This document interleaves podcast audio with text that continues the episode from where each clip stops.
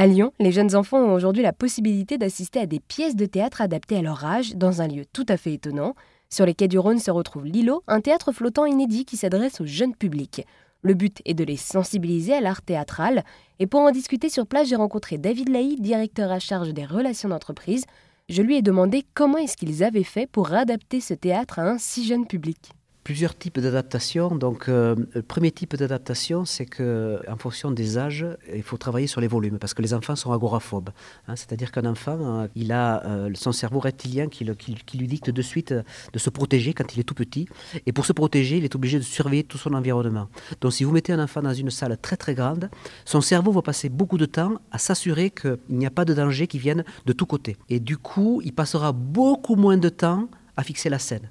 Donc on sait que c'est ce qui, nous fait dire qu'ils sont, que les enfants sont agoraphobes. Jusqu'à ce que des fois, ils ont, ils ont un inconfort et alors ils pleurent. Donc il arrive voilà, que des enfants qui sont plongés dans une, un, grand volume se mettent à pleurer, c'est parce qu'en fait, euh, ils sont dans l'inconfort, c'est ce qui les fait pleurer. Donc nous, on a justement travaillé ceci et donc développé des salles de, volumes différents. D'abord, on a un plateau pour les tout petits, on les met sur un plateau et on peut diviser les espaces pour faire des espaces beaucoup plus restreints, ce qui leur donne plus de confort. On va dire de, de 10 mois jusqu'à 2 ans, puisqu'on démarre à 10 mois, des spectacles dès 10 mois. Ensuite, on a une petite salle qui permet d'accueillir dès 2 ans, 2 ans et demi, et on peut aller jusqu'à 6-8 ans, et, au-delà bien sûr. Hein.